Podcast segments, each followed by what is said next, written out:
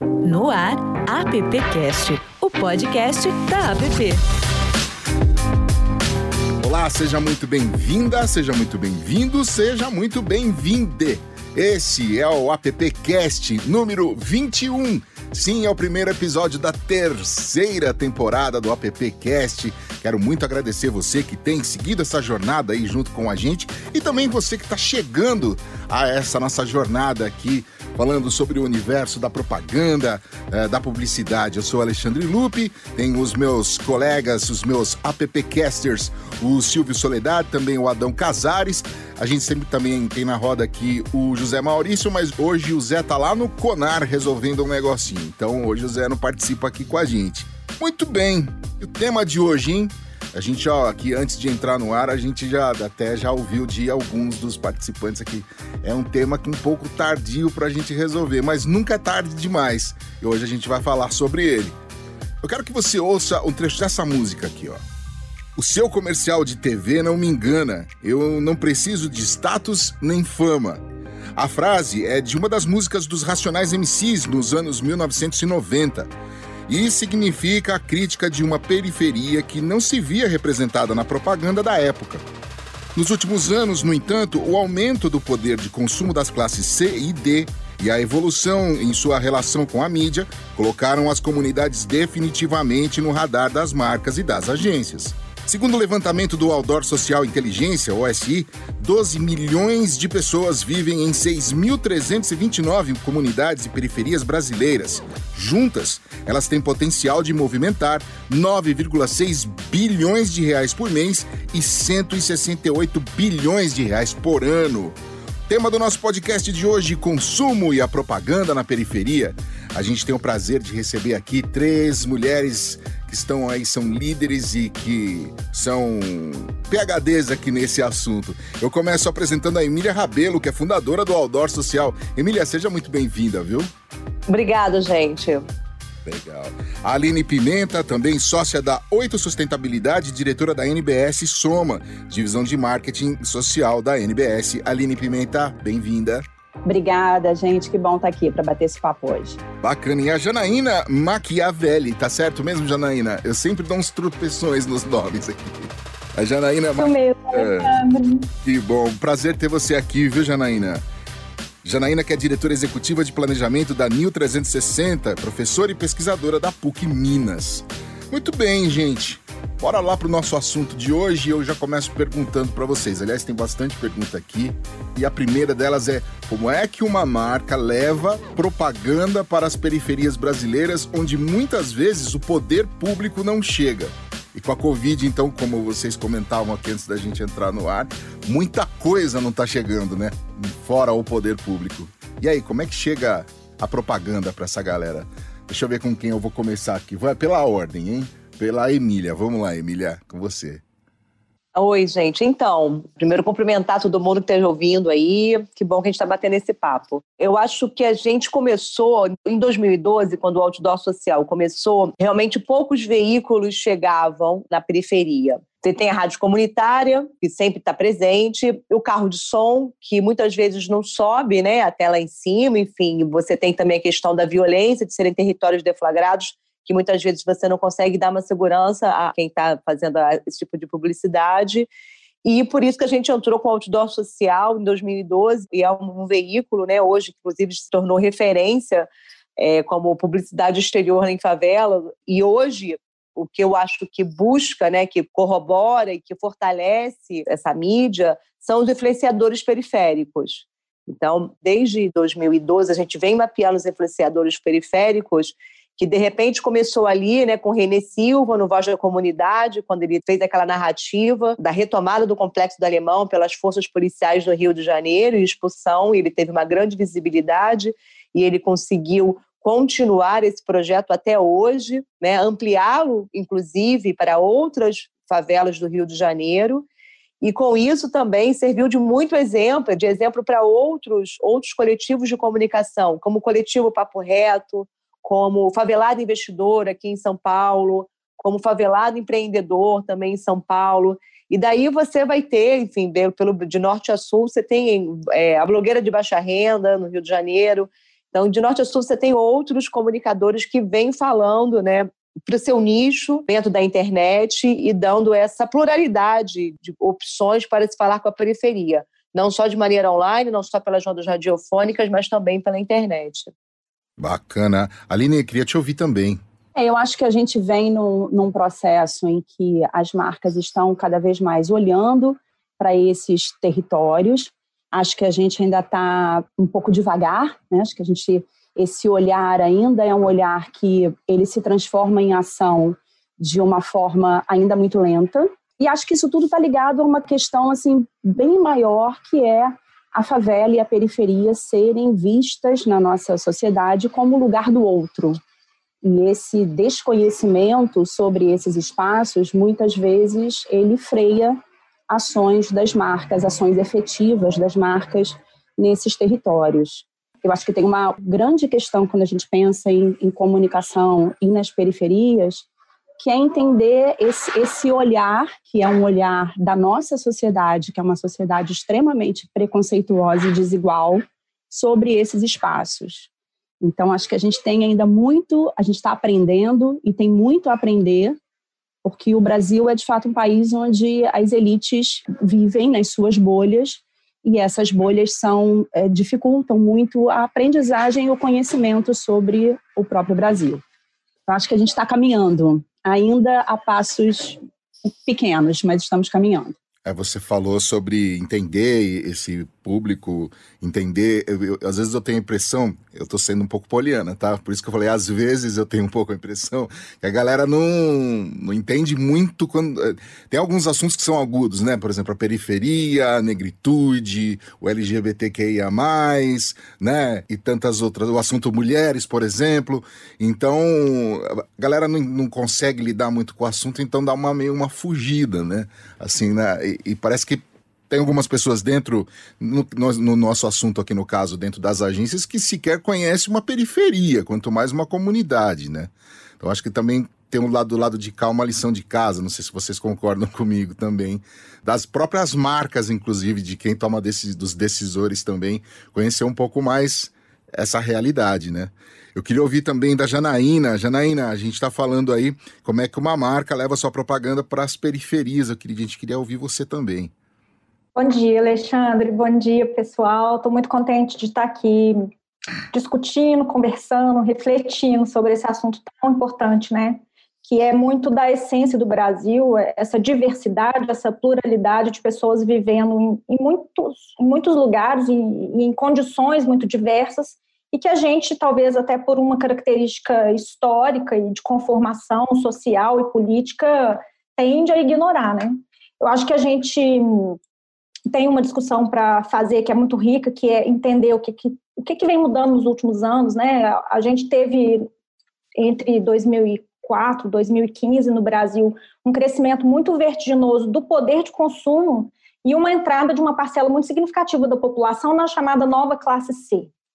E é muito curioso a gente entender isso, porque se a gente volta um pouquinho a 2014, a gente é, é obrigado a relembrar situações absurdas que aconteceram no Brasil, que foram os rolezinhos, de toda essa parte da população de periferia que de fato passou a ter um poder de compra e um poder de consumo e naturalmente um interesse pelas marcas, porque de certa forma as marcas elas podem não ter estado sempre nos veículos mais hiperlocais, mas através da mídia elas sempre estiveram.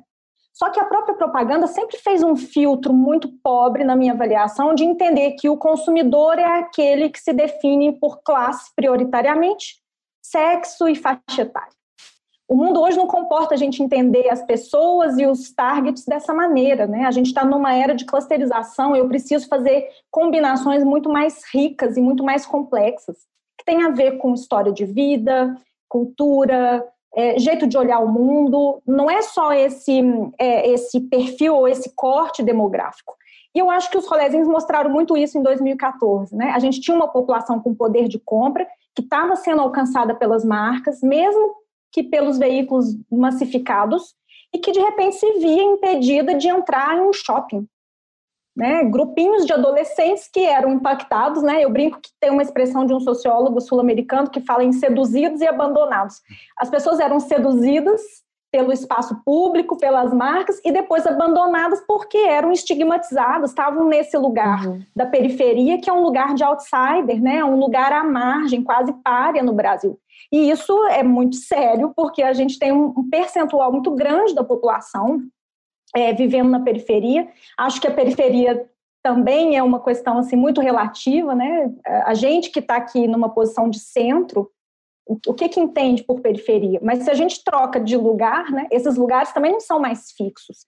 E hoje entendendo que, que o Brasil está num contexto que não é mais tão favorável às situações é, e, e, pessoas, né, na, na margem, no outsider, porque a gente está com dados aí do IBGE de que nós, são 12 milhões de desempregados, né? A gente teve um de 2014, 2015 para cá um descendimento de classe, né? Quem tinha subido para B voltou para C, quem tinha entrado na C voltou para DE e na epidemia com essa situação ainda mais agravada, né? É, até mesmo de incapacidade de tráfego, de trânsito pelo espaço urbano, quando a gente fala de grandes cidades. Então, acho que uh, as marcas são exigidas disso, e eu acho que exigidas de considerar, de olhar para o Brasil do jeito que o Brasil é, né, e não nessa recusa de entender que o meu consumidor é um consumidor é, imaginário. Acho que tem um aspecto interessante para a gente comentar aqui, porque está afetando uh, gestões de negócios, modelos de negócios e a comunicação deles, que é o caso das fintechs, por exemplo. Né? As fintechs estão atuando de maneira super forte no Brasil, enxergando aquilo que muitas outras marcas não quiseram ver, ou seja, estão tentando alcançar hoje cerca de 45 milhões de pessoas não bancarizadas. Isso corresponde a mais ou menos 30% da população. São números muito grandes, né? Muito impressionantes, né, Janaína? Não, queria só completar, é só eu, Emília. Oi, Emília, vamos lá. É, porque eu acho muito relevante o que, o que a Janaína colocou, justamente da visão das agências de publicidade, que, e quando a gente fala de comunicação, a gente está falando de semiótica, e quando a gente está falando de semiótica, está falando de signos. E aí a gente esbarra no, né, numa, até num jargão que virou assim, é o lugar de fala e o lugar de falha. E como a gente chega numa agência de publicidade, você vê pouca diversidade. E quando eu falo diversidade, não é colocar um LGBT colocar uma pessoa preta, é colocar realmente dentro de você, de uma equipe, você ter várias pessoas pretas, você ter vários LGBTs. E isso sim, você ter vários héteros, você ter mulheres que têm filhos, mulheres que não têm filhos, você realmente montar um, um grupo é, diverso com várias pessoas, porque também ter só um negro, um LGBT uma mulher, você também você vai isolar essas pessoas dentro daquele grupo, porque ela vai se sentir né, um estranho no ninho. Então, é, eu vejo que, que existem também, para a gente evoluir nessa comunicação e conseguir enxergar a periferia como realmente né, parte orgânica da nossa sociedade, é você justamente criar equipes com diversidade. Isso não é uma fala minha, é uma fala inclusive de uma coach chamada Ana Minuto, e que ela traz muito essa discussão para os grupos, não só das agências de publicidade, mas de, de, das empresas, das grandes marcas. Que quando a gente acaba chegando, até as mesmas mulheres estão. As mulheres brancas também são pouquíssimas dentro, ainda mais em cargo de direção. Então, eu acho que esse discurso, essa, esse estereótipo que a gente tem que trabalhar, tem que vir muito de dentro para fora, ou seja, de dentro do time para fora, que vai perceber, inclusive, os próprios absurdos que a própria e distúrbios que a, que a própria publicidade cria. Você tocou num assunto, Emília, que a gente já discutiu aqui, é, e que bacana esse teu discurso, porque ele vem ao encontro de, de muitas vezes a gente ouvir reverberar aqui dos nossos convidados essa questão que você colocou, de dentro das agências, dentro das empresas, não, não simplesmente ter, só ter aquela representatividade, né? Só, ah, só para constar, a gente tem aqui. Não, é, é, ser de verdade, ser diverso de verdade. Tem um episódio só com que o tema foram as mulheres no, no mercado publicitário, mas que acabou levantando também essa questão. Então, que legal ouvir isso mais uma vez aqui no, no AppCast. Obrigado, viu? Silvio, colocar você aqui para trabalhar. Vamos lá. Que pergunta você tem para as nossas convidadas?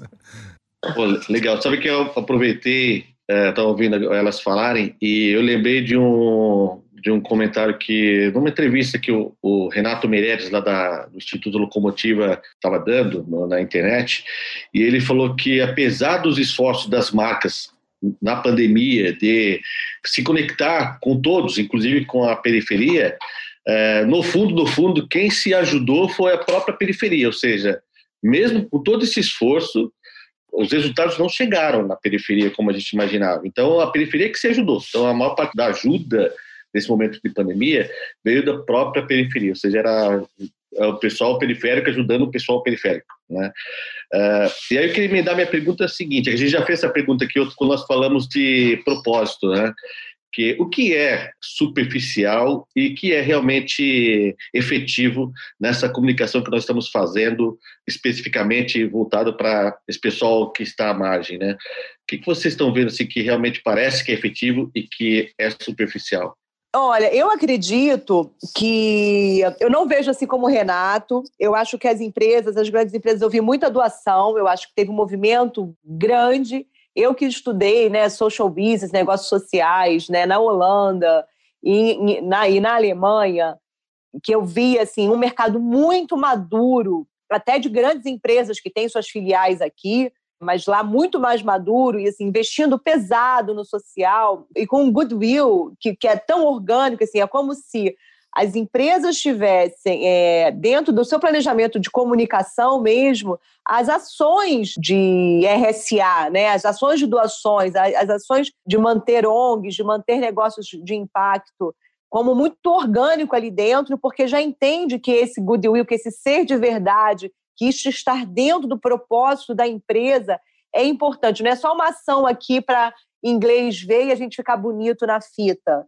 E assim, eu vejo uma evolução. Eu que acompanho os dois mercados, né, que aprendi lá para replicar aqui, eu vi uma evolução muito grande nessa pandemia, dessa transformação desses propósitos de verdade. É óbvio que tem muito mais para alavancar, muito mais para se fazer mais, mas vi empresas como a CIA fazendo apoios na costurão dos sonhos de Paraisópolis, como empresas de limpeza fazendo álcool gel distribuindo, é, muitas empresas de ovo de Páscoa né, entregando a sua produção que não conseguiram vender. Então, eu vi assim, uma entrega, vi essas empresas também tendo um bom goodwill e, e renovando.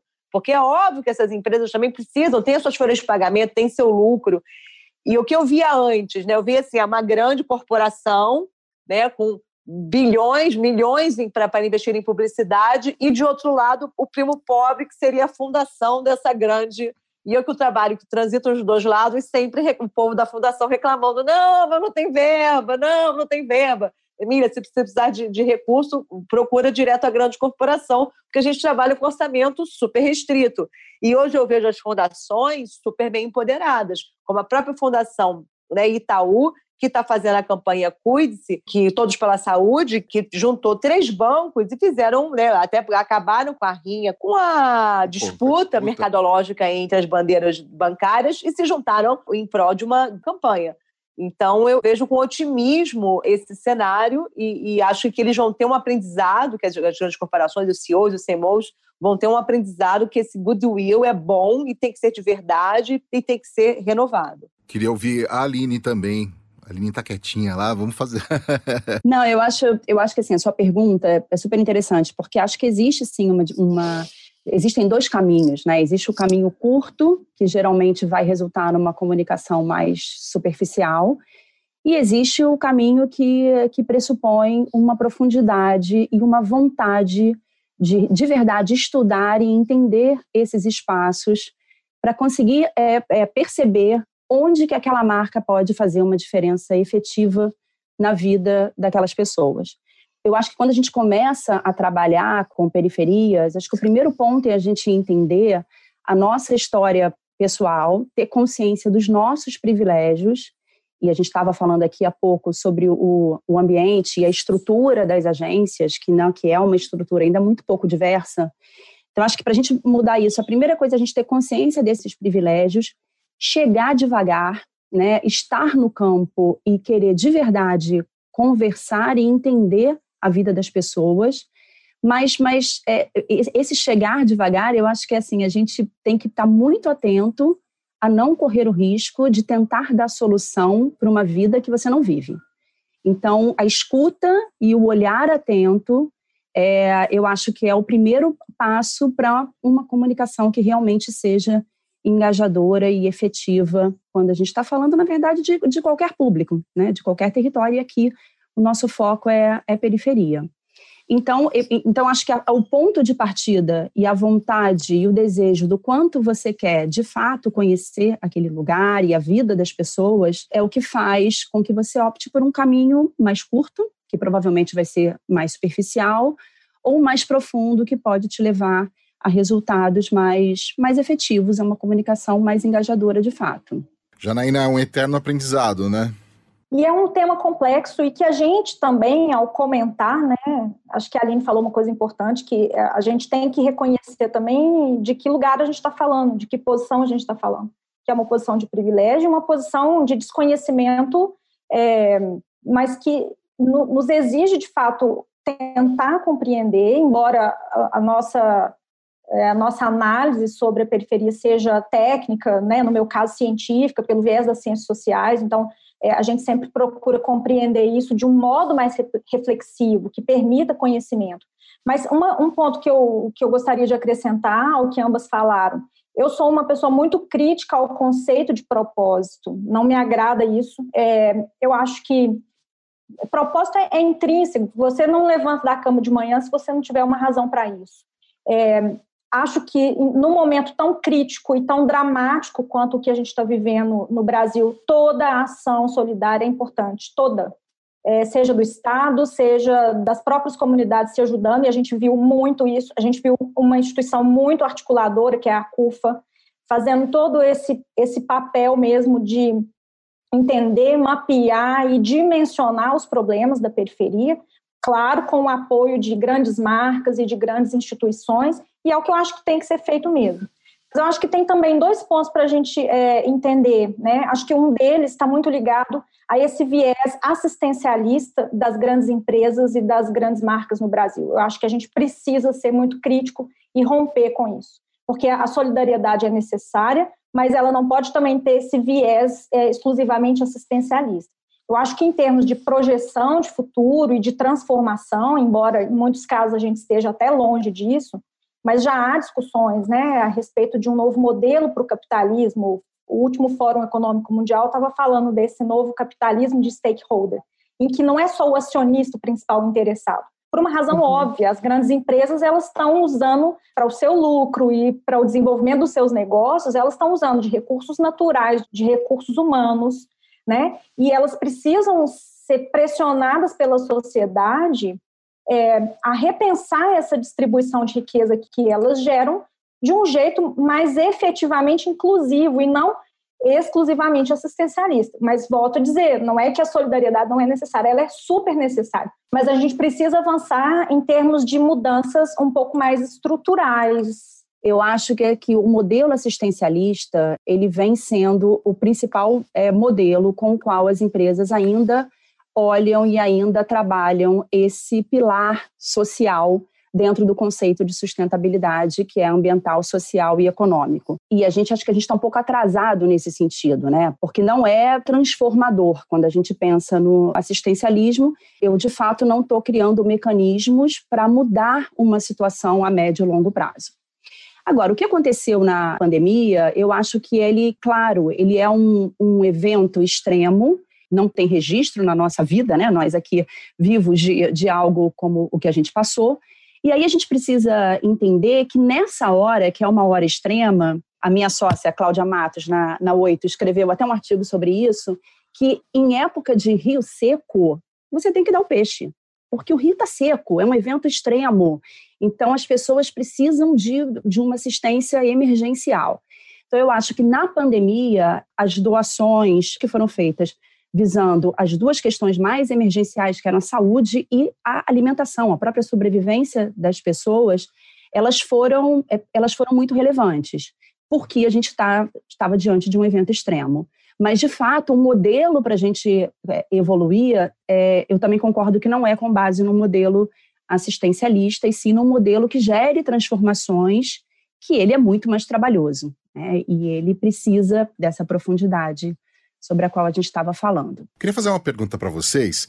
A gente, vamos imaginar que amanhã aí é, venha uma vacina, né? Já estão testando, alguns já quiseram até já sair na frente tal, mas vamos imaginar que eh, daqui duas semanas vem uma vacina definitiva, né? Todo mundo se vacina tal, e vamos voltar para a vida normal. A gente sabe que a pandemia vai deixar uma consequência aí para de um, de um prazo longo aí pela frente, né? A gente não vai recolocar todo mundo rapidamente nos seus empregos.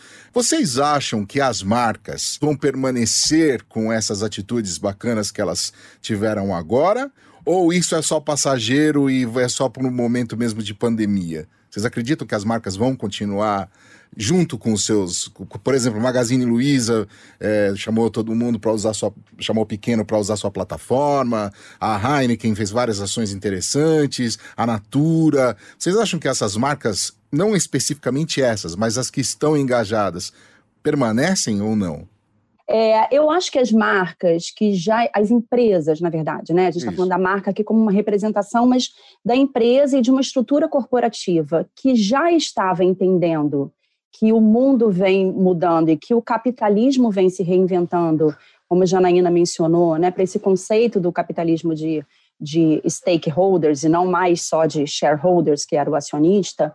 Essas marcas, inclusive as que você citou, é, Magazine Luiza, Natura, essas marcas já tinham entendido isso. Né? E, eu, e, eu, e eu acredito que sim, elas vão continuar, porque a pandemia ela ratificou uma questão da interdependência entre sociedade e negócios.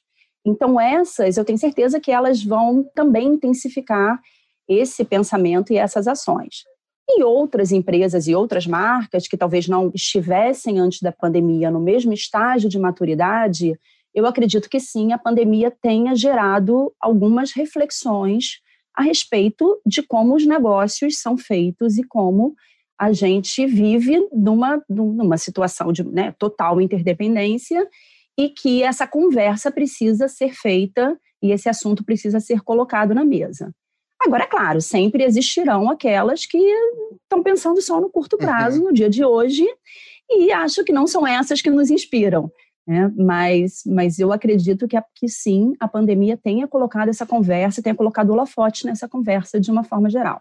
Concordo integralmente com a Aline. Acho que, como eu estava é, brincando né, com o conceito de propósito, eu acho que quando isso é verdadeiro, quando a empresa entende que o êxito dela também está relacionado à contribuição da sociedade, das comunidades onde ela atua e etc., é, isso já é um entendimento que se traduz é, na maneira como ela se comporta num, num contexto, numa situação mais extremados, né, que exigem delas uma atitude, digamos, emergencial. Então, eu entendo que é, as marcas que reagiram de maneira positiva e solidária já vinham entendendo isso como parte da própria natureza dos seus negócios, ao passo que para outras não fez muita diferença, né?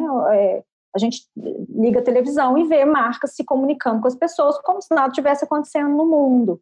Então, para elas, acho que, que né, nenhuma epidemia nessas dimensões é, gerou alguma espécie de reflexão. E, e, a gente tem visto isso também não só na comunicação, mas na maneira de darem suporte aos seus times, né, de, de assegurar, de fato, boas condições de trabalho, de manter as coisas acontecendo durante esse período, né? Então, eu acho que, que esse momento, assim como todos os momentos de crise, né, é, tem sido muito revelador para as pessoas, né? A gente vê isso também, como que individualmente a gente é, escolhe se posicionar e se comportar diante desse desconhecido, dessa aflição e etc, né? Cada pessoa está tendo a oportunidade de se mostrar reagindo a essa situação, assim como as empresas e as marcas. E, no fundo, isso diz muito da nossa, né, como indivíduos, assim como da essência das empresas é, a respeito de como estão e como veio o mundo. Né? Eu concordo com as meninas também, acho que tem aprendizado, teve muita entrante, né, muita marca entrante, e ao mesmo tempo, eu que estou muito de frente para o mercado, principalmente aqui de São Paulo, das grandes corporações, eu vejo que tinha, tipo, já, tipo, como se fosse, tivesse uma, uma, uma, um pedaço da empresa falando, cara, vamos fazer, vamos fazer ações, vamos né, fazer uma entrega mais consistente, vamos pensar planejamentos de longo prazo, e que essa galera ganhou voz, ganhou força. Então, e como teve bons resultados, né, como eu falei, foi bom, de goodwill, e até porque essas matrizes já fazem isso né, na, enfim, nos seus países de origens, né, das multinacionais, que é a Europa e Estados Unidos. Então, isso reverberou positivamente e acredito que esse aprendizado ele continua e, e, e será ampliado. Adão Casares, diretamente de Capivari, ele adora quando eu chamo ele. Hoje eu não roubei nenhuma pergunta sua, Adão. Pode ir lá. Eu não mandei Fala, também? eu, eu não mandei. Deixa eu te falar. Eu tenho uma experiência com a Emília, a gente já trabalhamos juntos, tentamos algumas coisas juntos, tal, de mídia social. Claro, ela é mais talentosa que eu, tá na frente, né?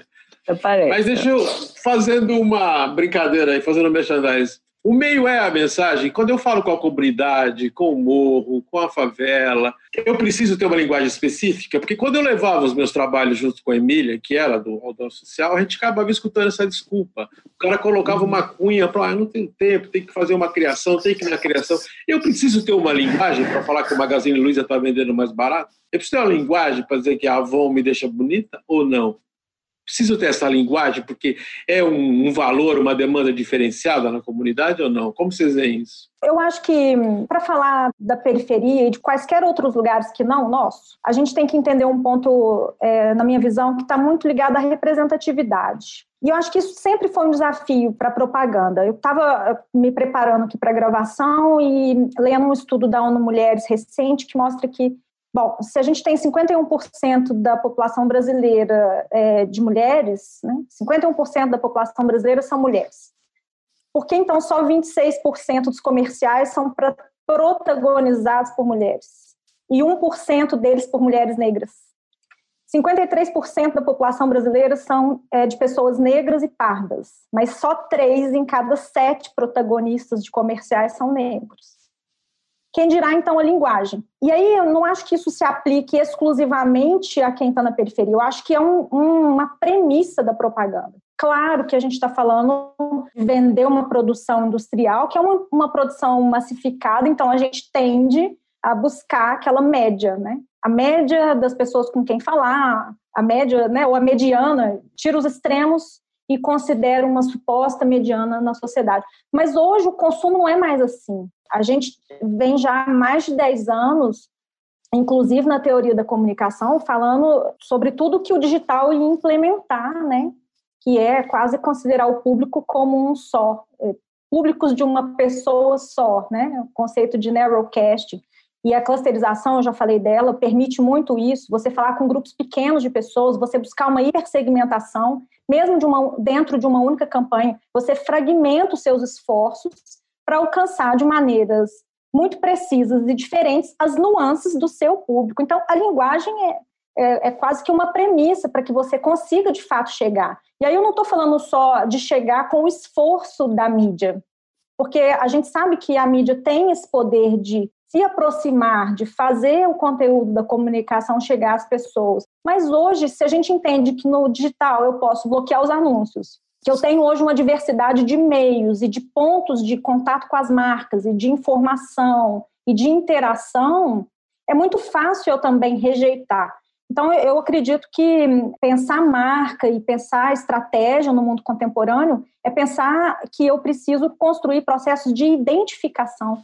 Não é mais aquela imposição da moda que seja, ou do que a marca está estabelecendo como padrão de consumo. É muito mais uma conversa que as marcas precisam ter. E é curioso porque a gente está vendo o reflexo disso nos negócios. Né? As marcas que têm sido mais bem-sucedidas em conversar e entender que a relação delas com seu consumidor é dialógica, é mais horizontalizada e que tem que implicar um processo de identificação, elas são também mais bem-sucedidas.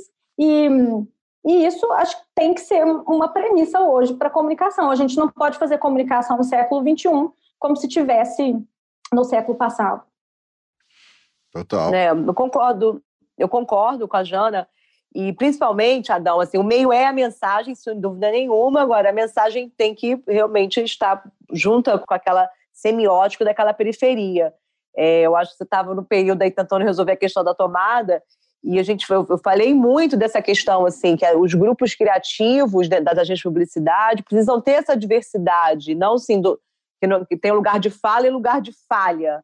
Então, quando a gente monta realmente um grupo heterogêneo, né, com várias pessoas pretas, pardas, de periferia, também as pessoas do asfalto, é, mulheres, LGBTs, mas grupos grandes, acho que você traz, né, em vez de trazer estereótipos, você traz uma discussão rica sobre quem é esse público-alvo, para qualquer tipo de publicidade que você queira fazer e para qualquer meio que você, que você queira utilizar.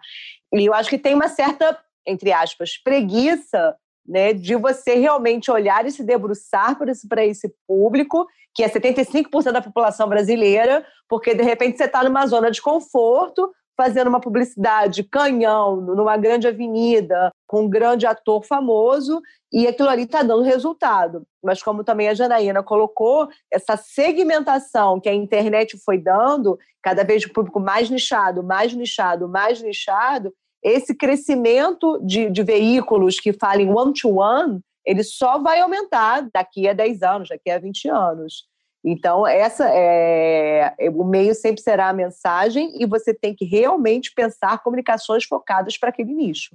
É, complementando aqui, concordo é, totalmente com a Emília e Janaína. É, a linguagem, sim, tem que ser pensada de uma forma específica e anterior à linguagem, a mensagem e o benefício eu estava aqui enquanto as meninas estavam falando, estava pensando num, a gente está fazendo agora um estudo na oito sobre mulheres chefes de família né, em famílias monoparentais. A gente tá, fez um começou um campo na zona oeste e eu vou dar isso como exemplo porque eu acho que é porque todo mundo vai conseguir imaginar essa situação podendo acontecer numa num, num dia a dia de uma agência ou com um cliente. A gente está vendo nesse estudo que essa mulher ela tem questões de sobrevivência e questões ligadas ao, aos filhos tão grandes e tão, e tão pesadas, né? pesadas de uma forma objetiva e pesadas emocionalmente, num, num lugar onde ela está totalmente sozinha para resolver tudo. É, Acuada, né? To, totalmente, né? Ela, é, ela e ela com questões objetivas, de, do tipo colocar comida na mesa, e uhum. questões emocionais e subjetivas sobre o cuidado com os filhos. E a gente vê nessas conversas que o ser mulher é um espaço que não existe para ela. Ela não consegue nem chegar ao ponto de uma reflexão sobre os sonhos dela, os sonhos que não sejam ligados especificamente aos filhos, por exemplo. Então, é uma marca que chegue para essa mulher dizendo assim: você precisa se cuidar, arrumar um tempo para você para se cuidar, esse discurso é aflitivo para ela. É o oposto do que ela, do que é, do que faz sentido para ela e do que ela precisa ouvir, né? Então, uma marca que queira de fato se engajar com essa mulher, ela precisa ajudá-la a de uma forma concreta achar um esse espaço para se cuidar. Falar para ela, ache um espaço e se cuide, você tem que pensar em você, é uma, é uma anti-mensagem, é um fator de, de pressão que que é mais uma pressão para quem já tem lutas por sobrevivências tão, por sobrevivência de uma forma tão intensa. É, a preocupação dessas mães é se meu filho vai voltar para casa. Porque, obviamente, a população sendo maior, é, maiormente preta, você sabe que a, violência policial está focada para esse público. E a mortalidade né, do, de adolescentes é, pretos pardos é, é, altíssima, ainda mais no Rio de Janeiro. Então, concordo com a Aline que seria muito melhor, tipo assim, vamos, uma marca de beleza, por exemplo, cara, eu vou tentar amenizar esse problema da violência, por exemplo, cara, um filho, cara, você perdeu um filho, o cara sai para casa, a sua dúvida é se ele vai voltar. Aí começa um tiroteio, você tem que ligar para filho não volte, fica aí, espera, fico até arrepiada. Porque, assim, é, é, é, uma, é um drama que a gente não vive, que a gente não sabe. A Aline, de repente, que teve escritório no Santa Marta, que inclusive teve que sair de lá porque realmente as condições não estavam mais seguras para se manter uma equipe lá, um time mais consistente. Eu lembro que a última vez que a gente, que a gente conversou no evento no Rio, você me, me falou essa, essa realidade. É, então, acho que para essas mães é exatamente isso, né? Dos espaços pequenos, da, dentro das casas, é, como é que você tem um espaço ali também para esta mulher ser mulher, né? Para esta mulher, de repente, ter um segundo namorado, um segundo marido, né? para fazer uma denúncia, uma denúncia de violência. Eu acho que esses temas eles ficam também muito segregados quando você quer vender de um produto, o produto tem que, ele tem que ser bom, ele tem que, mas então eu também não pode falar de uma mazela, assim, como é que você junta esses dois temas e que tudo bem, porque a vida é assim, gente. A vida é alegria e tristeza, entendeu? É, é, é vida e morte. Os antagonismos, eles se complementam para que se formar o todo.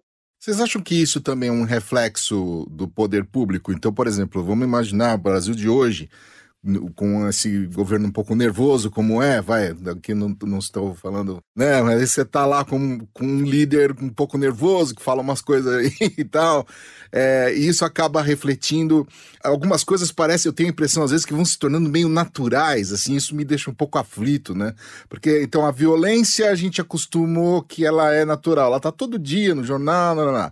um político brigar com outro político e os caras se pegarem lá em Brasília também tá tudo é natural, fui fui poucas vezes ao Rio de Janeiro, mas eu sempre me senti mal todas as vezes que fui. É que você passa pelas avenidas, sabe, passa pelos lugares, olha os morros e fala assim: ah, essa aí é o, a comunidade tal, essa é a comunidade tal. Sem ter a menor noção do que está acontecendo lá dentro daquela comunidade. Muitos moradores de São Paulo, Rio, BH e outros tantos Salvador. O quanto o poder público também ajuda ou atrapalha essa comunicação toda? Porque vocês foram brilhantes nessa coisa de da linguagem, que linguagem devo usar. Mas a hora que vocês vão conversar com essas pessoas, o quanto o poder público atrapalha ou ajuda, sei lá, já é que ajuda alguma coisa. Como é que a gente faz para driblar essas mensagens tão negativas? Eu acho que o poder público ele é falho, ele, mas ele não é falho só de agora, não é uma uhum. coisa desse governo atual, ele é falho desde a criação do Brasil, entendeu? Desde o Brasil colônia. Existe um sufocamento das organizações sociais, porque realmente isso incomoda. A violência policial é, é né, em larga escala ela é um, uma maneira de você realmente promover uma chacina diária, tipo, cala a boca, toma um tiro, entendeu? Você vê eu acho que a internet, a, questão do celular, você hoje você tem é, maneiras de você estar tá flagrando esse tipo de, de, de assim, não, é não é que aumentou, é que a gente está conseguindo flagrar mais. A gente vê, e né? aí, não, eu não vou falar nem de Brasil, vou falar dos Estados Unidos, inclusive, como o George Floyd, que, cara, quantos negros foram assassinados uhum. como o George Floyd foi, uhum. tá? Como também, sei lá, teve o Charles lá em Londres, né? 10 anos atrás, 15 anos atrás, que também foi confundido e foi sufocado pela polícia londrina, é. porque era um latino. Então, assim, eu acho que também às vezes a gente fica assim na elite, ah, a gente não está vendo, não sei o quê, mas, cara, dentro da economia mundial, a gente é latino. A gente, depois da África, a gente está no, no, penúltimo lugar, sabe? Então, a gente diz, ah, porque a gente é branco, mora na, na, em São Paulo, no Rio de Janeiro, em bairros nobres, mas assim, quando a gente vai lá para fora, a gente é tão lixo. Entendeu? A gente é tão maltratado, tão visto como preconceituoso, é, com, com, preconceito, né? Como a gente, de repente, como a elite pode ver, de repente, a periferia aqui.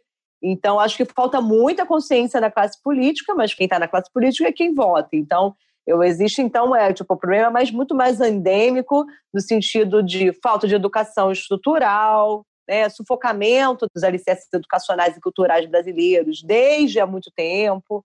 E a violência policial que já existe desde sempre, só com realmente uma estrutura muito grande. Por exemplo, no Rio de Janeiro, a gente tem essa corrupção da polícia né, virando milícia. Então, a gente tem não só né, o, o, crime organizado como a milícia, como os políticos para, assim, dentro desse, desses três poderes, tentar sobreviver. Estava aqui pensando, e eu acho que é isso, a política somos nós, né? Os políticos, a gente Sim. é o reflexo de quem nós somos como sociedade. É. E acho que algumas coisas vêm se naturalizando de uma forma preocupante nos últimos tempos, quando a gente pensa assim, né, nessa questão da necropolítica, é uma política de Estado, de extermínio de jovens, de jovens negros. E acho que a gente ainda discute pouco isso. É. É, isso daria aqui um outro... outro podcast. é, exatamente, falar de política, ferrou. É. A gente conversar bastante. Eu acho que as coisas estão todas ligadas, né? A favela como lugar do outro, o que acontece ali, se eu imaginasse acontecendo com meu filho, eu não acharia natural. Uhum. Mas Exatamente. lá, onde lá longe, nesse lugar que muitas vezes é um longe perto, com, com um muro invisível ali que divide esses espaços, e a gente naturaliza mesmo e vem naturalizando, eu acho que mais. Eu acho que a gente está regredindo nesse sentido. A gente vem naturalizando muitas coisas muito sérias. Bom, eu vou complementar com uma, uma interpretação que é muito própria da tradição da sociologia brasileira e que é muito crítico em relação ao fato da gente ser ou não uma democracia. Eu acho que essa é uma das primeiras perguntas que têm sido feitas nas ciências sociais brasileiras. O Brasil, em termos políticos, reproduz um modelo que é oligárquico, Uhum. E não é à toa que a gente está no pior, né, entre os piores lugares dos rankings de distribuição de renda no Brasil e distribuição de riqueza. Então, quando a gente fala das regiões periféricas no espaço urbano, é, é, isso aconteceu no Brasil em razão da ausência total e completa de considerar uma parte muito significativa da, da população brasileira, do povo brasileiro, como parte da nação, como cidadãos. E isso aconteceu em três grandes movimentos, né? No final do século XIX até a década de 20, que foi o surgimento das favelas no Brasil, principalmente no Rio de Janeiro, já com é, formas muito violentas. A gente está falando de violência policial em 2020, mas no início do século XX não foi diferente. As pessoas tinham simplesmente seus casebres queimados, destruídos pela força do Estado, ah, porque ali era um lugar muito mais apropriado para a elite. E aí eu acho que a gente que integra a classe média brasileira precisa também é, procurar refletir e evoluir sobre a nossa posição como classe média. Né? Quando a Emília fala por que, que a gente é visto de uma maneira tão diferente lá fora? Ué, porque lá fora a gente é visto como quem a gente é, ou seja, classe média. Agora, a classe média no Brasil, na maioria das vezes, tá, gente? não é uma generalização, não, ela acha que ela é a elite. Uhum. Ela acha que ela é elite. Isso legitima essa distinção, porque se eu me acho melhor do que eu de fato sou, ou, ou, ou, eu, eu me vejo numa posição melhor ou mais alta, onde de fato eu estou, qualquer coisa que prejudique ou que distancie esse outro de mim só vai reforçar o meu privilégio. Então, isso é uma discussão que o Brasil precisa ter. E eu acho que ela tem que começar na classe média, que é com o entendimento de que a gente não é a elite. E acho que outros países a gente vê certos avanços não digo que o avanço impede que a violência aconteça. O caso do, do George Floyd é, é sinal disso. Mas a gente vê uma mobilização muito mais aguerrida, a gente vê uma reação da sociedade civil exigindo e pleiteando e buscando políticas públicas, porque essa correção a quem pertence o Brasil, ela só pode ser feita com política pública. E aí faço uma correlação com um ponto que eu já tinha mencionado atrás. Eu não estou falando de ação assistencialista. Estou falando de transformação é, do entendimento é, de que país é esse, a quem ele pertence, como e onde as pessoas podem estar. É, é um pouco como eu vejo é, essa dimensão, né? É, o, o, periférico é sempre o outro, porque não estar nessa posição é um sinal de privilégio, e às vezes são, são privilégios absurdos que a classe média brasileira faz questão de ter, sem a consciência de que isso só está agravando ainda mais a situação de quem se encontra na base da pirâmide. O dia que eu estava lendo outro dia um artigo, é, até que uma pessoa da, do meu time aqui do planejamento compartilhou, dizendo que se a classe média entendesse que ela está mais próxima do entregador do aplicativo de comida do que do dono das grandes empresas, a gente Exatamente não tem tanto escândalo em achar que, que se está reivindicando é, mais do que se deve no Brasil, sabe? E aí eu acho que uhum. o direito à moradia, as mínimas condições, né, de, de vida, a gente, nós estamos em 2020 discutindo saneamento básico no Brasil. Uma das pautas no Congresso é, Nacional hoje é saneamento. Mas, Janaína, eu concordo muito com você, assim, que é o de cima fica e o de baixo desce, né? É essa classe média, que é, inclusive né, olha para a periferia torcendo o nariz, está é, tá muito mais próxima mesmo e está muito mais bambeando para descer do que para subir. E quando eu converso com pessoas né, que hoje são líderes de empresa, eu falo assim, cara, qual, de geração de universitário, você está na primeira, na segunda, no máximo está na segunda. Geralmente são a primeira geração de universitários. Se você pegar hoje quem está realmente trabalhando dentro de empresa, CMO e de direção de marketing, de agência e tal, tá ainda, tipo, teve uma, uma infância pobre, teve uma infância é, com, com dificuldades, né? Estudou em escola pública. Então eu fico me perguntando assim, cara, qual o problema de você abraçar o seu passado? Uhum. Qual o problema de você olhar, entendeu, para o outro, para o seu avô nordestino que veio, entendeu, no pau de arara para trabalhar em São Paulo e venceu na vida, sabe? Não dá para honrar pai e mãe, não dá para honrar sua ancestralidade, sabe? Acho que tem esse gap aí, né? Muito bem, que papo Perfeito, legal, gente. o que a gente não, não, não quer honrar no Brasil, né? Na maioria das vezes, qual é o problema? O escravagismo. Qual é o problema? Exatamente, porque assim, primeiro que a gente foi colonizado, entendeu? Hum. Enfim, assim, pouquíssimas famílias. O país foi dividido em sete capitanias hereditárias, assim. A elite são dezenas de pessoas, não são nem centenas. Pela, justamente por essa distribuição de renda. Então, o cara se mata para ter um apartamento próprio, e acho que aquilo ali faz dele melhor que o outro. Entendeu? Aí não cria oportunidade é, e tem uma visão é, é, obtusa da realidade, entendeu? Sim, e mesmo essa realidade de privilégio, né, que é de onde a gente está falando aqui, de, de pessoas que integram hoje, pela, muito pela condição de trabalho, classe média, é, brancas. Se a gente for olhar, como você falou, geracionalmente, né, no meu caso, é uma ascendência de imigrantes do imigrante ela nunca foi diferente em lugar nenhum do mundo. Em lugar em nenhum do mundo. Texto, né? Ou seja, todo mundo ralou a bunda no asfalto, entendeu? Pra gente estar aqui, sabe? E aí é. fica, não, o, o periférico, ai, uhum. gente, como é que será lá? É, ah, é exatamente. lá. É, sempre são os outros, né? Silvio Soledade, você quer acrescentar mais alguma coisa, Silvio? Que eu, eu, adoro esses assuntos, estou aqui ouvindo atentamente. por mim, ficaria aqui horas ouvindo essas mulheres falarem. Mas eu queria contar uma história. Eu, eu, um pouco antes da pandemia, eu tive a oportunidade de levar um programa de fazer um programa numa rádio comunitária em São Miguel Paulista, não com o talento do Lúpia, ah, ativamente. Conheço mas, São Miguel. Mas tem um amigo que tem um, montou uma rádio comunitária em São Miguel Paulista e ele me convidou para pegar uma hora lá para fazer uma brincadeira e tal. E eu pensando aqui, o que, que eu faria? E eu falei, vamos falar de agenda cultural lá em São Miguel Paulista, né?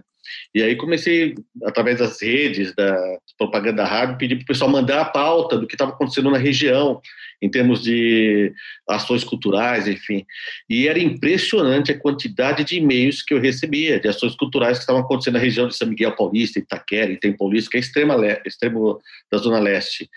Coisas que a gente não tem acesso. Peças de teatro, shows musicais, saraus, né? tive a oportunidade de ir em um deles e a condição era no quintal de uma das casas, sem microfone, os bancos eram caixotes, né?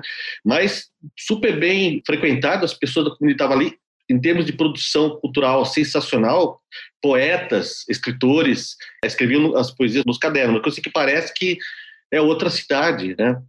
E aí eu fiquei, eu trabalho na publicidade muito falei, onde é que essas marcas não tem marca aqui. O que a gente vê aqui é um refrigerante que a gente nem sabe o nome lá que está circulando, cervejas e tal. O pessoal consome do mesmo jeito, né? Consome música, consome cultura. Uhum. Isso há pouco tempo antes da pandemia. E então, as, quando eu falei para vocês que parecia um pouco superficial esses movimentos, é porque as marcas parece que estavam ignorando o que estava acontecendo antes da pandemia. E agora, na pandemia, as pessoas descobriram, ah, tem gente lá para a gente comunicar. Uhum. Então, eu percebo que ainda talvez pós-pandemia, o, o Emicida não é um cara muito otimista. O Emicida fala assim, essa pandemia vai passar e a gente vai voltar ao que era antes. Então não tem nada de novo normal, vai ser o novo anormal. Né? Uhum. E, e, eu também acho que vai ser muito, vai ter algumas sequelas, mas obviamente muita coisa a gente vai voltar ao que era antes. Para engatar uma pergunta que eu queria fazer, eu fiquei um tempão atrás da Aline porque eu queria muito que ela tivesse nesse bate-papo, porque a agência que é a NBS, que ela tem, tem uma iniciativa lá, é uma das poucas agências que ainda olha para a periferia, que já vinha olhando antes da pandemia, já vinha fazendo trabalhos antes. A, a Emília, com o trabalho dela, a Janaína, eu estava pesquisando sobre a Janaína, a Janaína também já vinha fazendo muito trabalho olhando para essa galera. Uh, as agências de publicidade, Aline, Emília e Janaína, por que, que elas não tiram a bunda da cadeira e vão conhecer essa periferia que as marcas precisam chegar? Porque eu percebo, às vezes, que muitas iniciativas partem das empresas. As agências não têm essa proatividade de apresentar alternativas, de apresentar pesquisas, de mostrar essa clusterização, como a Gerina falou, que é possível fazer. Né? Não é comunicação de massa, é, mas é uma comunicação que funciona. Por que, que as agências ainda, a gente ainda está muito no discurso de que ah, existe a periferia, existe um público que nos interessa, mas na hora de apresentar projetos, isso não acontece, né? A gente cai na mediana que a Janaína falou, né? Por que, que a gente ainda está patinando, e mesmo com a pandemia, agora eu acho, a minha sensação é que isso não vai mudar também da pós-pandemia. Olha, eu vou dar uma minha visão, assim, é, que é um pouco crítica sobre isso. É, eu acho que as agências ainda não, não olham dessa forma para a periferia, ou porque elas estão diante do invisível ou estão diante do, do outro, do desconhecido. E aí vem aquela forma de funcionamento que a gente falou, né, que está ligada a tudo isso, a, a, ao jeito como a gente funciona como sociedade, que quando existe uma, uma necessidade que venha pelo cliente ou uma oportunidade, as agências ainda acham que tem a solução para a vida do outro que ela não vive. Então tem um lugar de que é um lugar que é um olhar de cima, um lugar que reflete tudo isso que a gente está falando, onde quase que assim, ah, né, esse termo que é o carente, que é um termo que a gente não usa. É, o carente ele pressupõe isso, que quando você diz que uma comunidade é carente, que um jovem é carente, é como se você tivesse o que ele precisa. E o que é a carência, né? É, é, tão relativo. Carência de afeto, por exemplo, é uma, seria uma carência presente carente, em, todos os, gente. em todos os espaços, né? Em todas as classes, em, em tudo. É, com está ligado com isso, com esse olhar, um olhar ainda de, de, uma, de uma superioridade mesmo, social, em que você não, não acha que você precisa se dedicar tanto a entender e, a, e ir a fundo para conhecer aquele consumidor. Eu já vi várias, é, algumas empresas grandes, algumas marcas grandes, que têm um cuidado extremo na sua comunicação principal, e quando vão fazer alguma ação específica voltada para comunidades, ainda acham que podem imprimir o cartaz de divulgação na impressora do escritório. E a gente fala muito isso, não, o cuidado tem que ser o mesmo. É, o cuidado é o mesmo, a mensagem é, pode ser outra, a linguagem pode ser outra, mas a atenção e a energia que você dispensa para aquele trabalho, ela precisa ser igual ou maior, já que é, é um, são espaços em que, em que se circula menos, né? Quem está criando provavelmente circula menos. Então, acho que isso tudo está tá ligado e, e a gente precisa, primeiro disso, entender mesmo que a gente não tem solução para uma vida que a gente não vive. Eu acho curioso porque se uma agência é, ganhar uma conta de uma marca de extremo luxo, uma marca muito nichada, de alto luxo, ela vai estudar aquele consumidor de, de alto luxo. Ela não vai achar que ela pode dar uma solução é, corriqueira, imediata, enfim, que essa solução está ali pronta. Ela vai ter a preocupação de circular naquele ambiente de alto luxo, de conversar com aquelas pessoas, de, de, mergulhar naquilo para, vamos dizer assim, não dar um furo, né? E quando uhum. a gente uhum. fala da, da periferia, essa preocupação não, não é tão comum, não acontece. Eu acho que ela é ela é, ela é bem mais rara. Eu acho que a gente começa por aí. E, e, acho que nós que estamos aqui, e eu sei que Emília e Janaína, pelo trabalho dela e a história que ela está contando, e é muito que eu tento fazer também, eu acho que a gente tem que ser sempre aquele. Fazer um papel do chato mesmo, no dia a dia, de falar, gente, não, a gente tem que. Vamos voltar dez passos, vamos, vamos entender, vamos conversar, vamos para lá. A gente não sabe nada. Então, a gente tem que, que, que, reforçar isso o tempo todo e ajudar a trazer essa, essa reflexão, né? Acho que faz muito parte assim do nosso trabalho e que é um trabalho também um, um papel de dia a dia que precisa ser mantido. Aline, você sabe que eu trabalhei numa rádio, é, teoricamente uma rádio voltada para o público AB25+, aquela coisa toda. Né? você tem que falar baixo para que você não pode gritar com a pessoa A, B, você não pode fazer ela rir e tal, aquela coisa toda, né? comunicação voltada para a elite. É. E aí é o seguinte, cara, todas as discussões que a gente tinha ali no artístico e tal, era sempre assim, não, mas o nosso público, não, mas o nosso ouvinte, e eu, eu, isso, isso eu vejo se espelhar em outros, em outros meios, tá? O nosso leitor, o nosso ouvinte, o nosso telespectador, o nosso canal, cara, isso continua, cara, há anos, assim, eu, eu tô falando para você já faz 10 sei lá, 15, 20 anos já que eu saí dessa rádio. E o negócio, eu ainda continuo ouvindo isso agora no digital, continuo vendo isso no digital. É muito louco, né? Muito bem. Gente, a gente está se aproximando aí do final. É, Silvio, todo podcast a gente tem essa reivindicação de ter o segundo, hein? Você que é o cara da agenda, vai ter que se. Vamos fazer, porque esse, é, esse, assunto é um assunto que sempre gera muita discussão e a gente não tem fim mesmo, porque a gente vai emendando uma coisa vai, na outra e tudo com o mesmo foco, né?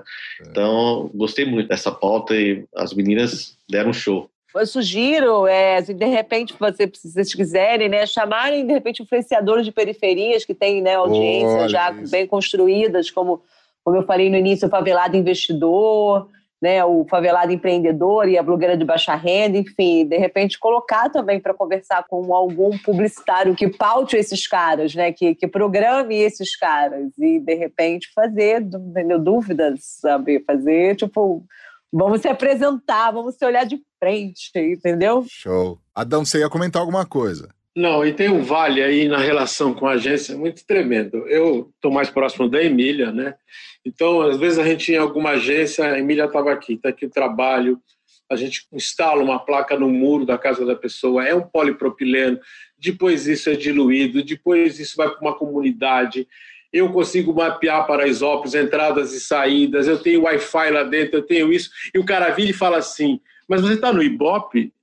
Quer dizer, tem uma distância profissional também nas agências é. tremenda. Mas que números você tem do IVC? A Central de Aldorte faz. Meu querido, é outra hum. praia. Uma vez eu li uma frase de um rapaz que é: velhos mapas não servem para as novas rotas, né? Então as agências também estão muito bom. patinando, patinando, patinando. Como é que eu vou ter? Eu estou te entregando tudo que eu tenho. Eu vou na comunidade, eu entro lá. A Emília me contou do risco de que é fazer um check-in na época do início, né, Emília? Se você Sim. fotografava, podia, quem sabe, não fotografar a segunda vez, entende? Então tem um vale muito grande, uma falta de interesse. A mídia vive numa bolha do smartphone ali, da nossa Manhattan aqui em São Paulo, e assim fica e não compra e não olha para o lado. Eu sou anarquista um pouco igual a Emília. Tá? É, olha, eu acho que eu sou também é, um pouco do seu é time. Amigo. Então acho que hashtag todos somos Vem, todos, hein? gente, também queria registrar aqui que venho da periferia, periferia mesmo, sou já um cinquentão, acho que ninguém aqui vai lembrar dos, das Coabs aqui em São Paulo eu vi crescer, eu vi subir praticamente uma Coab em que eu morei, é, próximo aí São Miguel, é, Silvio, que é a Coab 2, José Bonifácio. E, cara, as ruas eram de terra, aqueles prédios subindo, aquela cidade gigantesca. E tinha dois comércios no lugar. Um era uma padaria, tinha uma clínica dentária um, um dentista, e tinha uma loja Tamacavi que era do Grupo Silvio Santos, era uma loja de imóveis. Viva a periferia, cara. Consumo e a propaganda na periferia, esse foi o tema do nosso podcast de hoje. A gente recebeu a Emília Rabelo, fundadora do Outdoor Social. Emília, muitíssimo obrigado, viu? Obrigada, gente. Um grande beijo. Aline Pimenta, é sócia da Oito Sustentabilidade, diretora da NBS e soma divisão de marketing social da NBS. Aline, obrigado aí, viu? Obrigada a vocês, foi ótima a conversa, aprendi muito e temos ainda muito para trocar. Super obrigada. Legal. E a Janaína Machiavelli, diretora executiva de planejamento da NIL 360, professora e pesquisadora da PUC Minas. Janaína, valeu. Obrigada eu. Alegria estar aqui, um papo muito bom, muito rico. Adão, abração. Obrigado, foi um prazer. Olha, foi o podcast mais lindo. Silvio, valeu. A gente, como a gente faz toda semana, a gente está elevando o nível da nossa conversa aqui, né? O próximo nós temos que fazer melhor, eu compromisso fazer melhor que esse, né? Porque eu esse aqui foi muito bom. Eu acho que vai chegar Parabéns. um momento que a gente vai ser substituído, isso sim, viu? Gente, muitíssimo obrigado. Eu sou Alexandre Lupe. Esse podcast é o número 21. É o primeiro da terceira temporada e a gente sempre agradece você. Aliás, faço um convite para você conhecer o nosso novo site, o site da app, que está novinho, Folha, lindão. Inclusive, você pode ouvir os podcasts por lá e também conhecer os canais para se comunicar com a gente aqui no AppCast. Valeu! Quero agradecer também a Compasso Colab, que edita, monta e publica o AppCast. Até o próximo episódio. AppCast, o podcast da Associação dos Profissionais de Propaganda. Produção Compasso Colab.